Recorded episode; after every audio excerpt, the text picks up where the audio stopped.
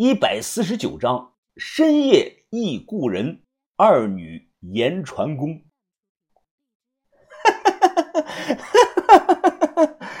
小子，你看你那个样，不行了，真是笑死姑奶奶我了。看我一脸被吓破了胆的样子，柳川鱼突然是捧腹大笑啊，似乎笑的眼泪都要出来了。逗你玩的，本姑奶奶活了大半辈子了，起码睡过有几百个男人，我什么样的男人没玩过呀？像你这种毛都没长齐的臭小子，对姑奶奶我没有半点的吸引力。我一听，这才松了口气，啊，吓死我了！我还真以为你这么晚把宋姐叫过来，想把我当唐僧吃了呢。哦，这么说你是想当一晚的唐僧？谁爱想谁想，我绝对不想。开玩笑吧？要是那样，我还能有命活吗？怕是一晚上就得变成木乃伊。我这么年轻，还想活个几十年呢。姐，他打断了我，你不要再叫我姐了，太差辈分了，不好。你往后私底下就叫我小姑奶奶，听清楚了没有？我喜欢你小子这性格，以后在南方地界出了什么事儿。小姑奶奶，我罩着你。看我的表情是不以为意，他皱了皱眉头。怎么？你觉得小姑奶奶我罩不住你？说完，他右手轻轻的按在了桌子上，他手抬高一寸，也没见人怎么用力，只是轻轻的拍了这么一下，只听到啪的一声，本来一张完好的桌子瞬间从中间裂成了两半。就像被那个锋利的斧头从中间砍开了一样，但就算成了这样，桌子的四条腿仍然十分的完好，甚至桌子全程都没晃一下。这类似于寸拳开砖的发力方式，但远比前者要难得多。这种对于自身内劲的收放性简直是登峰造极呀！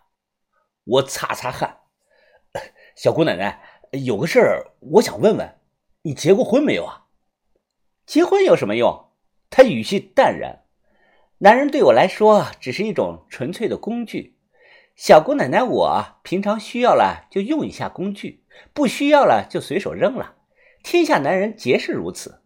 我看着他说道：“啊，我以前在机缘的巧合下读过一本古书，上头记载的是男才女的招式。你们小乾兰寺一派修的是不是也是这种啊？”只不过是反过来了。我大致讲了老古王那本书中的观点和操作的内容。他听后皱皱眉头：“你照着那本书上的练过？没有，一次都没有。因为当时看过之后，我觉得内容不太好，所以啊，那本书我早就烧了。”他听后称赞我：“烧得好！你说的那种和我们修的并不是一类的东西。你说的是炉鼎之术。”对充当了男人炉鼎的女人来说啊，只有坏处，没有好处的。那种书要是大范围的传播出去，会危害一方。采补秘术自古以来受到世人的抨击，这就是他如今没落失传的原因。练习者往往流于纵欲而忘了本心。我和师姐采阳呢，每次也只敢采两分，不会伤到男人的本源。之后。往往通过正常的食补都能补充回来。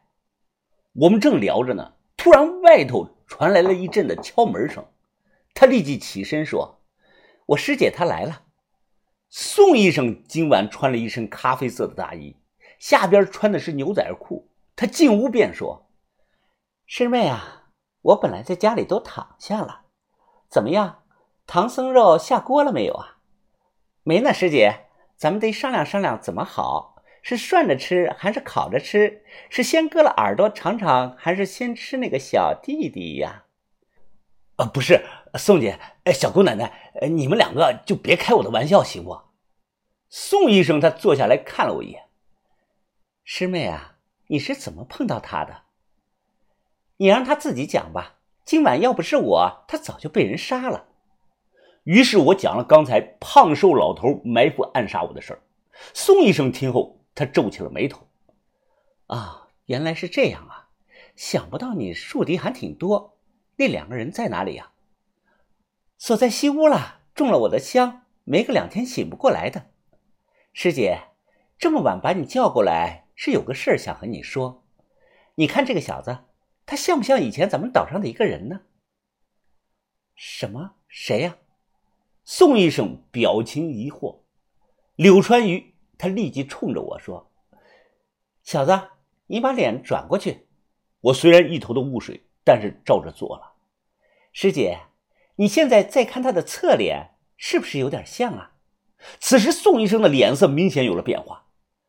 还真是的，师妹啊，我以前都没有注意过，像他侧脸看起来确实挺像的。宋医生他喃喃的说道。身高、性格好像也差不多，一提筋，双架笔，金刚爹，满肚疼，小巷子侧脸长得的确像金满堂。金满堂是谁啊？我忙问道。宋医生他摇了摇头：“你不认识，他是我和师妹的一个好朋友，不过已经死了很多年了。男的女的呀？”我又问他：“当然是男的。”难道你觉得自己长得像女的吗？我心中吐槽啊，什么呀这是？你俩说我长得像金城武还行，什么金满堂呢？都不知道是哪个阿猫阿狗。柳川鱼他淡淡的说：“师姐，你觉不觉得这就是缘分呢？咱们隐居了这么多年，都没人知道咱们的身份，可这个小子却阴差阳错的知道了我们的秘密。”偏偏他长得还有点像那位故人呢。宋医生听后，他叹了口气：“哎，师妹，我也不确定，可能真的是有缘吧。师姐，那咱们不如就将金满堂的那本绝招秘籍传给这小子，怎么样啊？可以啊，也算让金满堂有个传人。小巷子，你有没有兴趣再学一门功夫，叫滚地功？”宋医生看着我说：“滚地宫，什么意思啊？我没有听说过啊。”我忙说道。柳川鱼在一旁说道：“滚地宫也叫滚地术，也叫地躺术，不比你之前用的那种小范围的躲避步法差的。你一旦能熟练的掌握，可以和你的那种步法配合的使用，二者能相辅相成。你要知道。”当年金满堂，他就是靠着这首滚地功，将北方几大高手玩的团团转。难吗？呃，小姑奶奶，我没基础，要是太难了，我怕学不会啊。难不难要看你自己的悟性。我们只是替故人将他的功法秘籍传给你。你用的那种小范围灵活的步伐叫什么来着？哦，八步赶蝉，长春会侯上马师傅几年前教我的。柳川鱼，他点点头，正色地说：“你听好了，今天我和我师姐替故人将秘籍传授给你，不求回报。你往后行走江湖，只需要记得你的师傅是满肚疼金满堂就行了。”我当即抱拳说好，并且心中记下了这个人名。